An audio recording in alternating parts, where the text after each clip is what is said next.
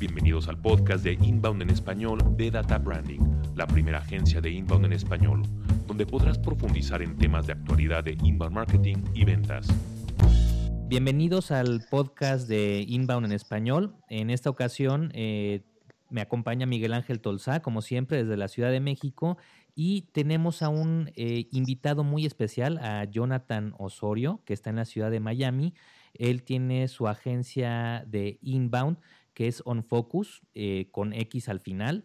Y él está especializado en el mercado latino y en el de Estados Unidos. Entonces, muy interesante el que nos brinde un tiempo para poder platicar con él y que nos diga qué es lo que está pasando en inbound eh, en Estados Unidos y precisamente en el mercado latino.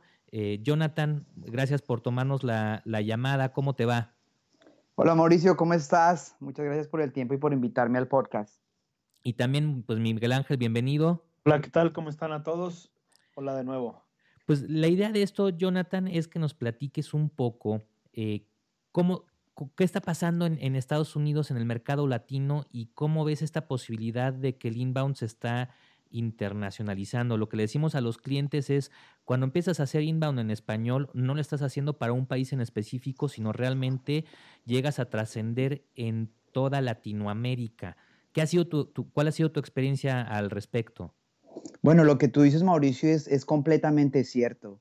Eh, mi experiencia aquí en los Estados Unidos, estando en la ciudad de Miami, que es la puerta para Latinoamérica, eh, de doble vía, le llamo yo, es como un puente, ¿no? La gente que, los, los hispanos que quieren entrar a conquistar el mercado americano o los americanos que quieren conquistar el mercado latinoamericano. Eh, es un puente y, hoy en día en los Estados Unidos está tomando cada día más fuerza eh, la bandera hispana, como la llamo yo. ¿Por qué? Digamos, ahorita vemos un, un candidato que está queriendo ir a la presidencia de los Estados Unidos y como ustedes ya saben, eh, se ha generado mucha controversia en referencia a los mexicanos eh, de la manera que él se, que él se expresa y es, es Donald Trump, ¿no? Un, gran, un gran negociante. Entonces vemos que los hispanos no solo somos una bandera, ¿sí o no? De, de pronto podemos pensar, oh, están los mexicanos, están los salvadoreños, están los colombianos, pero cuando hablamos de hispanos hablamos es de una gran nación, yo lo veo así. Eh, y que cubre un gran territorio. Entonces, eh, están ocurriendo muchas cosas. Eh, los hispanos estamos, yo creo que aquí en los Estados Unidos, anteriormente teníamos temor de, de como hispanos salir y decir, oye, me soy hispano, ¿no? De pronto hispano era considerado una segunda mano, pero hoy en día nos hemos dado cuenta de que somos una potencia, no solo aquí en los Estados Unidos, sino a nivel mundial en cualquier país que tú vas, en las oportunidades que he tenido de viajar fuera de los Estados Unidos, me encuentro un hispano. Y estoy hablando de países que no, que no son de, idioma español, digamos así. Entonces, eh, creo que estamos tomando gran fuerza. Y, algo que yo le dejo a, a, esos dueños de negocio que piensen es que en los Estados Unidos somos 300 millones de habitantes. Pero si tú miras de Estados Unidos para abajo, empezando desde México hasta la punta de la Patagonia en Argentina, son miles y miles de personas que hablan español. O sea, podemos estar hablando que si tú lo ves como un país o una misma unión, podemos estar hablando de que son más de 300 millones de habitantes. Entonces somos una economía no solo en nuestros países, sino somos una economía global, que nos gusta nuestra cultura, que nos gusta nuestro fútbol, que nos gusta eh, nuestra comida, que nos gusta compartir con otros hispanos. Entonces, eh, las barreras, yo creo que hoy en día no hay límite y el inbound trasciende más allá de, una bandera o de una, de una, de de un límite geográfico. Hoy en día puedes alcanzar a, muchas personas a través de eso. Oye, Jonathan, y aquí en, bueno, por lo que, por lo que hemos ahí conversado varias veces, en OnFocus tienes Em, clientes de inbound, tanto para Latinoamérica, para Estados Unidos, ¿no? Sí, tenemos, eh, es peculiar, ¿no? Uno de nuestros clientes principales es una escuela de aviación.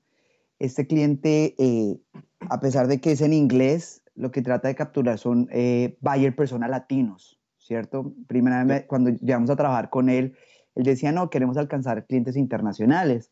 Y yo le dije, bueno, pero ¿qué tipo de clientes? Y me dijo, no, eh, clientes más que todo Hispanoamérica, o sea, de, de, América del Sur, de Perú, de Colombia. Queremos porque es los que más hemos logrado. Entonces, básicamente lo que hicimos con ellos fue tratar de centrarlos en un buyer persona hispano y lo, lo, pusimos para atraer esos clientes que están en Latinoamérica aquí a los Estados Unidos, porque la escuela está aquí en los Estados Unidos. ¿Y, cómo les ha ido con ese experimento? ¿Sí están captando eh, mucha gente de otros países? Es bien, es bien, el experimento es bien, bien, ¿cómo le diremos? Bien peculiar. Lo que nos ocurrió al principio es que le dijimos al cliente que qué idioma quería publicar.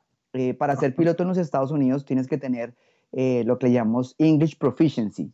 O sea, tienes que saber, tienes que tener un cierto eh, nivel de inglés, porque todas las comunicaciones se hacen con la torre de control en inglés. Entonces el cliente decidió que el inbound tenía que ser hecho en, inglés, porque era una forma como, como calificar a ese, a ese buyer persona, digámoslo así. Claro, ya vas eh, que no. exacto, vas quitándolo de un punto. Empezamos a hacerlo y, bueno, empezamos, eh, básicamente nos fuimos con esa, con, esa, con esa estrategia. Nos fue muy bien, hemos generado muchísimos contactos, se han generado muchos clientes, alrededor de casi eh, medio millón de dólares en ocho meses y tenemos esperando otro medio millón de dólares que se cierren los próximos meses. Entonces ha sido muy bien, pero lo que ocurrió es que empezamos a hacer contenido en español, o sea, traducir los artículos que estaban muy bien o sea, muy buenos en, en, inglés, los tradujimos a español. Y nos llevamos la sorpresa que los niveles en redes sociales y en atracción, en visitas, se dispararon. Digamos, si hacíamos un artículo en, en inglés, puedes tú decir que tenía en redes sociales, habla, tú recién lo lanzábamos 100, 200 o 500 visitas, hablemos de 500 visitas en inglés, pero cuando lo tradujimos y lo, lo, lo adaptamos a la cultura hispana, ese mismo blog tuvo cuatro o cinco veces mayor eh, visitantes y conversiones que el mismo blog en inglés. Entonces, entonces nos dimos cuenta que, wow, o sea, en español, eh, y sobre todo el rankear, otro punto, rankear en español. Y es una de las cosas que yo le digo a muchos de mis clientes. Si tú buscas una palabra como, y pueden hacer el ejercicio, como estrategias de social media en español, van a darse cuenta que el número de páginas indexadas abajo de donde está la búsqueda va a ser mucho menor que si lo haces en inglés, como Social Media Strategies. Si le haces la comparación, en inglés puedes estar hablando de millones de páginas indexadas, mientras que en el mercado hispano puedes estar hablando de, miles o de quizás ciento o millones. O sea, no, no, alcanza a ver la comparación. Claro, se empieza a ver la escala de, pues de las economías, ¿no? Y de la población, ¿no? Hay, como dices tú, hay mucho más eh, angloparlantes que hispanoparlantes, ¿no? En, en, el mundo digital, en realidad. Oye, y con, esto, con esta experiencia que tú tienes, bueno, me, surgen, eh, pues yo creo que muchas dudas que creo que le podrían ser muy interesantes para cualquier persona que quiera hacer sus contenidos de inbound en los dos idiomas. En tu experiencia, ¿cuál, ¿cuál sería la recomendación para tener un sitio en dos idiomas? ¿Qué le dirías a, esos clientes de inbound? ¿Qué, tenemos que hacer los, clientes que quisieran hacer un sitio eh, pues de doble lenguaje, ¿no? Hacerlo a través de un subdominio o haces un, en la misma página pueden existir los dos o eh, lo haces, ¿cómo, ¿cómo haces tú ese proceso para llevar a un cliente que pueda tener sus contenidos en dos idiomas? Es muy buena pregunta, Mauricio, y es una pregunta que hemos venido trabajando durante los años nosotros y nos ha costado. Eh, primero, eh, hay muchos plugins en WordPress que te traducen el contenido, o el mismo Google Translator te puede traducir el contenido. Pero esto tiene una ventaja y una desventaja. Cuando tú lo traduces con algún tipo de plugin, tú no estás generando autoridad en Google. Lo único que tú estás haciendo es que tienes un idioma base y lo que hace el plugin es traducirlo para la persona que lo quiere leer. Entonces el objetivo que está logrando ahí es que la otra persona puede tener acceso al contenido, más no tú estás generando autoridad frente al motor de búsqueda. ¿Correcto? Claro. Entonces, eh, lo que nosotros identificamos es que necesitas tener dos sitios paralelos. Entonces, eh, los dos sitios paralelos es tener, ya, lo, ya bien sea, si lo quieres tener bajo un subdominio o bajo otro dominio .es o como lo quieras poner en español, bajo otro tipo de dominio. Entonces, eh, cuesta un poco más de trabajo, efectivamente, porque es, mucho más el trabajo que tienes que generar eh, como estrategia, pero los resultados que puedes ver pueden tener mucho más impacto. Lo mismo ocurre en el blog. En el blog deberían ser divididos debido a que el idioma es diferente. Entonces ahí lo que, lo que yo le digo al, dueño de negocio es, ¿cuál es tu objetivo? ¿Quieres es comunicarte con esa persona, que esa persona entienda? Entonces un plugin puede servir. Pero si tú ya quieres atraer y generar eh, demanda de productos, lo más recomendable es que ellos tengan un sitio designado para ese tipo de, idioma. Bien, oye, Jonathan, ¿tú ves alguna diferencia eh, en el respecto al mercado latinoamericano a eh, Estados Unidos en el desarrollo de, pues, de una metodología como Inbound? Tal vez, bueno, nosotros lo que hemos notado es que está muy rezagada Latinoamérica y que para los clientes eh, pues es un poco hasta difícil entender desde un principio qué es lo que se tiene que hacer. No sé si a ustedes les ha pasado lo mismo. Sí, la diferencia yo creo que es eh, el esfuerzo. Eh, hay, un, hay, un, hay un hombre de negocios aquí que se llama Mark Cuban, que es el dueño de los Mavericks en la NBA, y dice que hay una cosa, hay un solo, llamémoslo, hay una sola propiedad que tú como dueño de negocio o como gerente de marketing o como gerente de venta puedes tener eh, control y es el esfuerzo que tú le pongas a las cosas. Entonces, dependiendo del esfuerzo que tú le pongas a las cosas, es el único, eh, digamos, pilar que nosotros tenemos control. Entonces, volviendo a la pregunta que tú me dices, es cierto que si hay una diferencia. ¿Cuál es la única diferencia? Es que en el mercado americano, entendieron que la generación de contenido es una manera de, generar demanda de productos. En el mercado latino todavía no entienden que entrar, o sea, todavía hay mucho espacio, de que entrar ahorita hay mucha oportunidad. Yo lo llamo es como, como ver un, el campo, que tú lo ves que está listo para sembrar, pero muy poca gente ha sembrado. Entonces, si tú, si tú no siembras hoy, pues no vas a recoger. Es un principio muy claro, ¿no? Hay que sembrar para recoger. Pero si no siembras hoy, no vas a recoger y otros iban a empezar a sembrar. Entonces, yo creo que es una muy buena oportunidad porque el, el campo está listo para recibir las semillas. Lo único que necesita es gente que tenga el esfuerzo para plantar esas semillas y que empiece a cosechar en los próximos meses o en los próximos años. Jonathan, también, bueno, el inbound lo vemos como una gran oportunidad para que los clientes se internacionalicen y bueno, ahí está el ejemplo de, de tu cliente em, que tiene su escuela de aeronáutica, de que ha traído a gente de, de, todo el mundo, ¿no? Lo mismo nos pasó a nosotros con, un cliente que teníamos que eh, empezó a haber mucho tráfico de Sudamérica y de repente empezó a decir, bueno, ¿y por qué si solamente mis productos los comercializo en, en el país, en México? Eh, y luego se dio cuenta de que había un proveedor, eh, bueno, un, comerciante que venía, compraba los productos y se los estaba llevando a Sudamérica. Entonces, bueno, de, ahí surgió la idea de apoyar a este proveedor y, bueno, pusieron ya todo un sistema de ventas con, con ese ese cliente nuevo que tenían en Sudamérica, ¿no? Eso es algo que mucha gente no llega a visualizar. Eh, realmente el inbound nos da la oportunidad de internacionalizar nuestro negocio y pues ya los límites son el entrar en otro tipo de cosas de exportaciones, pero en realidad ahí está eh, esta, esta gran oportunidad. ¿Qué, otro, ¿Qué otros casos has visto de, estos en, tu experiencia? Bueno, otros casos vemos eh, las búsquedas híbridas, y eso lo he visto eh, mucho aquí en los Estados Unidos, pero creo que en México y en otros países ocurre mucho. Y es como el caso de marketing digamos, hacer búsquedas que la persona ya no busque, digamos, mercadotecnia. Eh, ese término, digamos, en, países como, como en Colombia, que es mi país, o como en otros países, el decir marketing, ya la persona automáticamente entiende. Entonces, en vez de hacer una búsqueda, digamos, de esa persona de que diga em, estrategias para mercadotecnia, muchas veces esa persona está buscando estrategias para marketing. Y marketing es una palabra anglosajona. Pero la cultura o la globalización ya está haciendo que adoptemos palabras eh, americanas o palabras del, idioma inglés y le hagamos lo que llamamos un híbrido, búsquedas híbridas.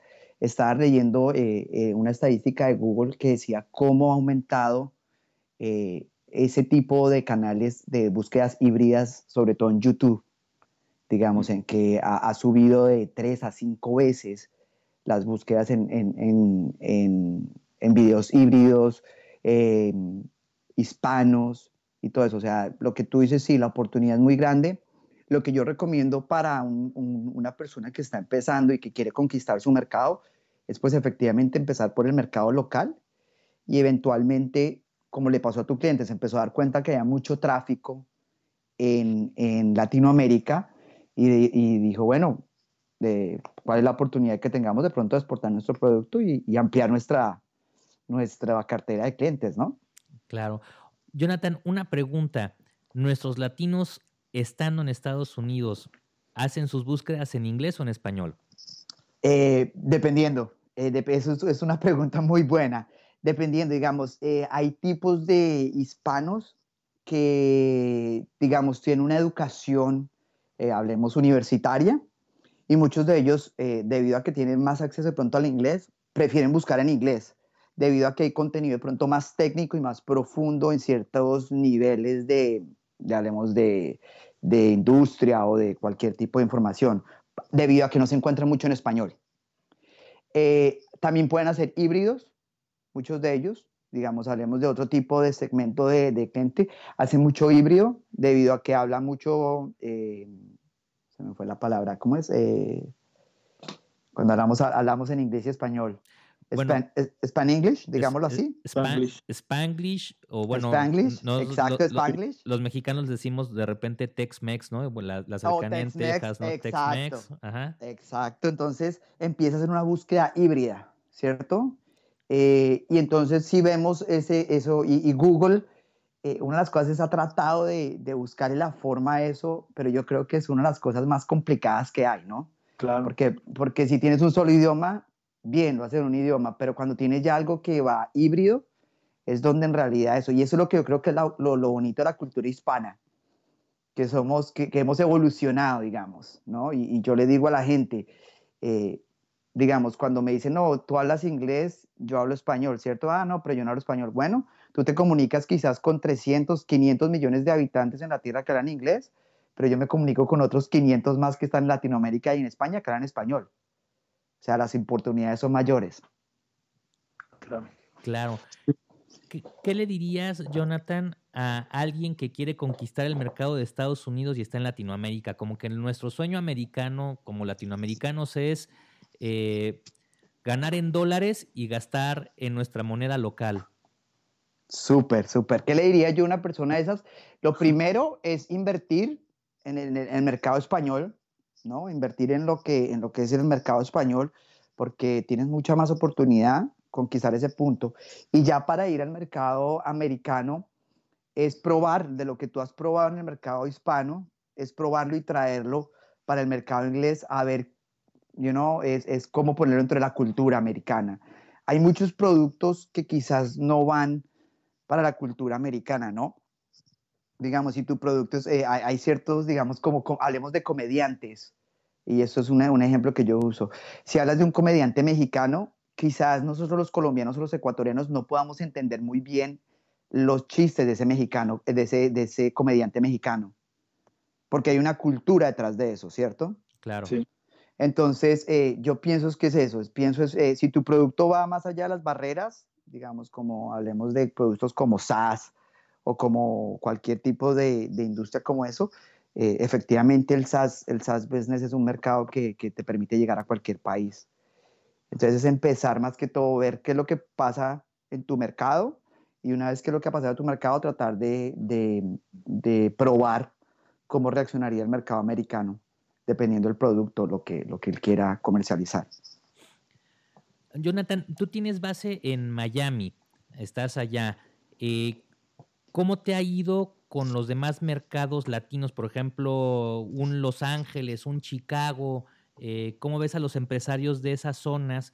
Porque bueno, el e marketing en Estados Unidos va muy avanzado, pero como dices tú, los, latinoamericanos siempre somos adoptadores tardíos de, las técnicas eh, más modernas, ¿no? ¿Cómo les estará yendo allá en Chicago y en Los Ángeles? Tú tienes muy palpable pues todo el mercado latino en Miami. Eh, ¿Qué sabes de, esos otros dos mercados? Bueno, esos dos mercados, eh, en Los Ángeles eh, tenemos, es una, la gran mayoría de población es mexicana, hablemoslo así, o en California. La gran mayoría, digamos, del lado de la Florida es un poco más cubana y latinoamericana, ¿no? Digamos, Colombia, Ecuador, Perú, quizás algunos brasileros, argentinos Quizás del lado este es un poco más mexicano debido al acceso que tienen eh, con la frontera.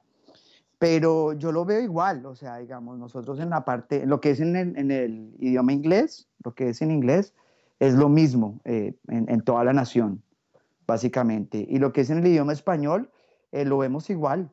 Yo no veo ninguna diferencia. Son mercados muy grandes en lo que se refiere a hispanos, mercados como Nueva York, Florida, Texas, y, California son mercados que hay muchísima oportunidad para lo que es el área hispana, ¿no? Claro, ¿no? Y aparte irse a Miami más a gusto, ¿no? Con el calor y el clima. Sí, sí. Algunos meses de mucha humedad, yo sé que no, no, a toda la gente le gusta, ¿no? Pero es más cómodo que irte a, a un Chicago o a un Los Ángeles que está demasiado conglomerado, ¿no? Correcto, correcto, sí. Oye, frente a las, frente a las, a la, esta unión o esta tendencia que está generando inbound marketing de unir ventas y, marketing. Eh, frente a los clientes, ¿les ha sido, eh, qué tan complejo les ha sido eh, explicarlo o tal vez incluso ya meterlo en una compañía, que es todo un cambio de cultura? efectivamente, cambios. Cuando tú hablas de cambios, e, es un poco asusta, ¿no? A, todo el mundo siempre que te hablamos de cambios asusta. Pero una de las cosas que, que yo he tratado de, de, decirle a la gente es que si no cambiamos, vamos a quedar atrás. Volviendo a este, a este libro que leí de Mark Cuban, decía que los, los negocios son como el juego, los deportes. Si tú no estás todo el día innovando o estás a la, a la, a la vanguardia, finalmente la competencia te va a venir y te va a llevar. Entonces, es importante que estemos abiertos a, esas adaptaciones, a esos cambios. Y lo que tú dices con referencia a las ventas, eh, la gran mayoría de mis clientes tienen ese problema porque típicamente eh, estamos eh, enseñados a la venta tradicional. a el cómprame, fírmame aquí y vete. y ya hoy en día lo que ha hecho es que y yo sé que ustedes hablaron mucho esto en el podcast, es que hoy en día, anteriormente, cuando no había tecnología como teléfonos inteligentes o computadoras, la barrera eh, la tenía el, vendedor. El vendedor era el que, el que guardaba la información. Si el vendedor quería darte a ti una, una lista de precios, una comparación con sus competidores, te la daba. Si no, la guardaba. Pero hoy en día, muchas veces, cuando nos sentamos con un vendedor, ya nosotros sabemos qué es lo que queremos, ya hemos visto la competencia lo único que queremos es ultimar detalles de cómo ese servicio me puede servir a mí. Entonces ese vendedor tiene que estar preparado para hacer lo que llamamos un inbound sale, una llamada mucho más con contexto que una llamada en decirle fírmame y vete, que es lo que típicamente hemos hecho, ¿no? Es, eso lo que, lo que ha hecho. Y para, y para anexar otro punto, hay un hombre que se llama Matt Roberts, que es uno de los vicepresidentes de Hotspot, y él habla de que anteriormente la tecnología había para la gente de Haití o la tecnología había para la gente de recursos humanos o la tecnología había para la gente de, que manejaba la compañía. Y para la gente de ventas siempre estuvo muy rezagada en tecnología. Hoy en día empezó a aparecer el CRM, pero el CRM muchas veces en vez de ayudar, eh, hay ciertos tipos de CRM que en vez de ayudar a ese vendedor a cerrar o hablar más con más prospectos, lo único que hace es generar mucho más trabajo de oficina. Sí. Entonces, eh, lo, que, lo que ha hecho el inbound marketing es darle más herramientas, usar la tecnología para darle más herramientas al vendedor y que pueda tener una, una conversación mucho más con contexto. Sí, es como un CRM mucho más, eh, pues es, eh, como más inteligente, ¿no? Y como más, te ayuda mucho más como, como vendedor. Correcto, sí, dar más contexto, ¿no? Cuando, cuando tú vas a llamar, antes de llamar a la persona, anteriormente un vendedor cuando iba a llamar a la persona, tenía el nombre, el apellido y el teléfono. Lo único que sabía que esa lista la sacaba, cuando compró la lista la sacó de un demográfico que era casado, con dos hijos y que se ganaba cierto dinero. O sea, el vendedor cuando llamaba así, estaba a ciegas. Pero hoy en día cuando tienes un inbound lead, cuando tú puedes tener un inbound lead, tú sabes qué website visitó de tu, de tu, de tu página. Tú sabes qué emails habló de tu email marketing. Tú sabes qué actividad tuvo en social media. Entonces, el vendedor antes de llamarlo, lo que yo le recomiendo es que vaya a la herramienta de inbound marketing que esté usando y primero analice qué es lo que está ocurriendo con ese, con ese cliente. Una vez tú entiendes qué es lo que él necesita, tú puedes tener una llamada mucho más eh, amigable.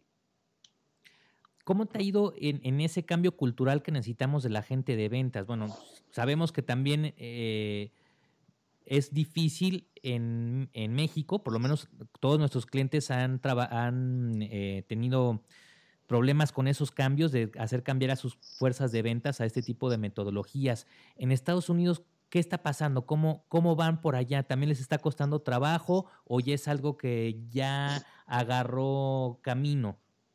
No, es lo mismo, es lo mismo, eh, Mauricio. Eh, básicamente, las ventas eh, no se han transformado durante muchos años. En realidad la transformación de las ventas ocurre después de 1900, de casi del 2000, lo que llamamos el Y2K, que es que empieza a haber esta revolución en Internet. Entonces dice, dice, hay un refrán que dice que cuando tú tienes, eh, cuando tú tienes la información tienes el poder, ¿cierto? Y hoy en día los clientes tienen el poder en sus manos con un smartphone. Porque hoy en día ellos pueden ver, entonces, hay mucha gente que, dice, no, es que hoy en día hay competencia de todo, porque tú vas en Internet y es cierto, hay, hay, miles de compañías en cualquier industria, si hablas de zapatos, si hablas, hay competencia por todo lado.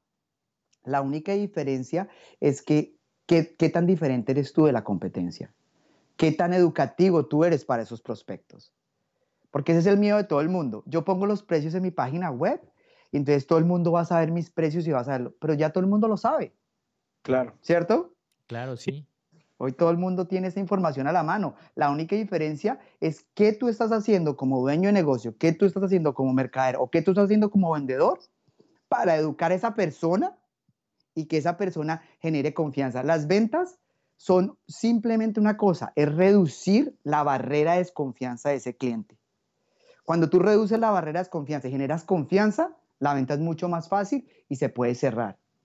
Entonces, lo que necesitas es reducir la barrera. ¿Y cómo yo reduzco la barrera? Si yo tengo la información de qué es lo que necesita ese cliente y cuál es su problema, automáticamente estoy generando confianza. Entonces, es el mismo, el mismo juego. Sí, sí, sí. Oye, y, frente a los, a los eh, vendedores, bueno, nos dices que, es lo, lo, mismo, ¿no? Que ustedes también tienen problemas allá de como de cambio de cultura, ¿no? Les, al, vendedor tradicional le cuesta cambiar de le cuesta cambiar de, chip a hacerse como mucho más digital. Yo creo que mucho más digital y también eh, de ser alguien basado en la transacción a ser asesores. Eh, un asesor que se preocupa por ayudar al cliente a eh, resolver su problema. Y antes un vendedor es, pues me interesa la transacción, como decías tú, Jonathan, fírmame aquí y ya. Correcto, correcto. En ese punto es, eso, es, es, generar el contexto del cliente, es entender cuál es su problema. Si yo entiendo el problema del cliente, y, eso, es, eso es algo que me decían en un entrenamiento de ventas, si tú entiendes el problema del cliente y si ese problema cuesta un millón de dólares, si tú le vendes una solución o una herramienta, un producto que cuesta 100 mil dólares, es fácil. Tú estás resolviendo un problema de 10 millones de dólares. Entonces, ahora la pregunta es, ¿cuál es el problema que tú tienes? La persona quiere quitarse la frustración de encima. Entonces, es, enseñar a esos vendedores de que no podemos continuar en la manera de seguir lanzándole un producto, una transacción, sino en ayudar a esa persona en cual, a solucionar su problema. Sí, los vendedores de llamadas en frío yo creo que ya tienen que, que desaparecer y seguimos viendo que hay muchísimos clientes que tenemos aquí en México que siguen utilizando todavía call centers eh, y bueno, pues nos impresiona cómo, cómo siguen todavía en estas eh, técnicas, ¿no? Obviamente llevan pues muchísimos años haciendo eso y en lo que es el cambio pues no lo quieren abandonar todavía, ¿no? Pero sí es bastante difícil. Allá te siguen dando lata con llamándote por teléfono con llamadas frías todavía. Eh, hay una bastante restricción eh, hay, hay bastante restricción a la hora, han puesto muchas leyes y muchas situaciones frente a eso, todavía me siguen llamando pero algo muy importante es que cada vez que a mí me, alguien, me, da una llamada en frío, esa persona que me está llamando, al momentico lo que trato es de confrontarlo. ¿Ok? Digamos, una persona me llamó a venderme un carro, porque yo había llamado a ese dealer, y ese dealer, él me empezó a decir, eh, bueno, tengo el carro, tengo este color, tengo este, vale tanto, eh, ¿cuándo viene? Yo le digo, óyeme, pero déjame hacerte una pregunta, yo ya he comprado carros en tu dealer, ¿tú miraste mi, mi archivo en, tu, en, tu, en tus datos? Me dijo, eh, no. Le digo, ¿cómo tú me haces una llamada a venderme un carro cuando tu, mi archivo está sentado en tu escritorio o en algún lugar de tu compañía? Lo primero que tuviste que haber hecho es por lo menos haber mirado qué carro yo compré antes en tu dealer. Y haberme llamado y haberme dicho, Jonathan, mira, vi que tú compraste un carro en el 2000 y era un, un Honda Civic de este modelo. Qué bien, ¿cómo te fue con ese carro? Súper bien. Ah, ok. Cuéntame, ¿cómo te puedo ayudar de nuevo? Ahora veo que estás interesado en un nuevo Honda. ¿Cómo te puedo ayudar? Si él me dice eso, automáticamente yo bajo mi guardia, porque yo sé que él entiende quién soy yo. Entonces, eso es lo que le digo. Tú puedes hacer llamadas en frío, pero si no estás ofreciendo contexto, volvemos al mismo problema. Claro. Sí, igual me pasó cuando compré un coche, eh, la, la, vendedora de piso, eh, como que no sabía qué más decirme del coche, no sabía por dónde atacar y ver si realmente estaba interesado. Y lo único que me podía decir es el speech que le dieron de mercadotecnia de que era un coche muy divertido y el que sea un coche divertido creo que me lo repitió como 15 veces, ¿no? Entonces a mí la verdad ya me, llegó a hartar la, la, pobre vendedora, ¿no? Sí. a mí también me lo han dicho y quién sabe que sea un coche divertido, ¿no? Sí. y, es muy, o sea, ¿cómo es un coche divertido? O sea, e, es, otra cosa. Lo que, lo que hablamos y, y leí ahorita precisamente sobre eso es de que los vendedores a veces tienden a ser muy abstractos. En el sentido que es un coche divertido, pues yo me imagino un coche que con unos payasos adentro o algo así, o sea, claro. o sea, yo no puedo imaginar en mi cabeza un coche divertido. La, que tú me digas, es un coche cómodo para tu familia, tus dos hijos pequeños y eso, ah, cuando tú vas de viaje, cuando vas viaje a otra ciudad, me imagino yo yendo con mis hijos con una gaseosa en el portavasos y, you know, yendo de camino allá. Entonces, es lo mismo lo que tú dices, entras en un speech eh, robótico que ni siquiera escuchas qué es lo que está diciendo la otra persona, sino es el speech que te dijeron a ti como, como en entrenamiento de ventas. Hay veces que me imagino que es como el muñeco de Woody, el de Toy Story, que les jalan un hilito por atrás y no hay poder humano que pare el speech que tienen. Sí, sí. Y muchas veces el, el mismo cliente le está dando información digamos, de pronto tú le estabas diciendo, no, mira, es que si no lo quiero divertido, lo quieres para ir con mi familia, o lo quiero, o el problema mío es que tengo es un carro, necesito ese SUV, una camioneta para llevar a toda mi familia. Entonces no, no estamos abriendo nuestros oídos y vuelvo, vuelvo a lo mismo, es algo más consultivo. No debe tratar de cerrar la venta a, a, a, la, a la fuerza. Claro, inclusive pueden haber otras oportunidades y ver las necesidades reales del cliente. ¿Realmente lo quiere para usted o lo quiere para su familia? Cuando lo único en lo que se centran es en un solo punto de su entrenamiento de marketing. Y pues precisamente ese es el, cambio de chip, lo que decías tú, el tener el contexto de lo que el cliente tiene. Y creo que es de las ventajas de, de Inman Marketing, porque vamos generando contexto desde que iniciamos nuestra investigación en Internet. Correcto. Correcto, sí, es, es, algo, es algo muy, a mí me emociona muchísimo y ver, ver cómo un cliente se cierra y, y sobre todo, digamos, con nuestro, con nuestro cliente de aviación, un cliente es de 45 mil dólares. ¿Sí? No es una decisión que se toma, que me levanté en la mañana y digo, sí, o me voy a tomar la decisión de que voy a gastar 45 mil dólares para la educación de mi hijo. Sí, Entonces es, algo, es algo que requiere, que requiere un tiempo y, y, y requiere inteligencia de marketing para que esa persona pueda cerrarse. Pues muy, interesante, Jonathan. Eh, pues te queremos agradecer el, que nos hayas tomado la llamada y bueno, también el, abrirnos los ojos a, Latinoamérica de que realmente el inbound eh, pues es una metodología que puede llegar a internacionalizar realmente a, a los negocios. Por último, ¿qué le dirías a todos los dueños de negocios latinoamericanos? ¿Qué nos dirías? ¿Qué les diría? Que aprovechen la oportunidad. Yo creo que eh, todos los días que tú te levantas hay una oportunidad. Eh, la oportunidad es, como dicen, dicen, como dicen un refrán en mi país, las oportunidades no son calvas. En realidad todos los días hay una oportunidad ahí adelante. Eh, lo que hay que hacer simplemente es poner el esfuerzo necesario, estar siempre adelante con la tecnología. Y eso es lo que le digo y es, lo que yo veo en muchos de los dueños de negocio que dicen, no, dejémoslo para después y siguen gastando su dinero en tácticas tradicionales. Entonces, la pregunta para mí, yo te dejaría para ti, si actualmente ese, ese, ese show, hablemos ese, ese trade show, o ese brochure que estás haciendo, o ese material, o esa, o esa publicidad en una revista que estás haciendo, te está dejando más, ¿tú duplicarías o triplicarías tu inversión y a su vez triplicarías tus clientes? Si esa, es la situación, ¿tú crees que tú triplicarías? Que es la pregunta que hago todo. Y típicamente me dicen no. Entonces, ¿por qué seguimos invirtiendo en lo tradicional? Claro. Claro, pues es la tendencia, ¿no? De tantos años de hacer lo mismo, más de lo mismo. Más de lo mismo. Y lo que decía Einstein, ¿no? Hacer una cosa repetidas veces y pensar que va a cambiar es locura.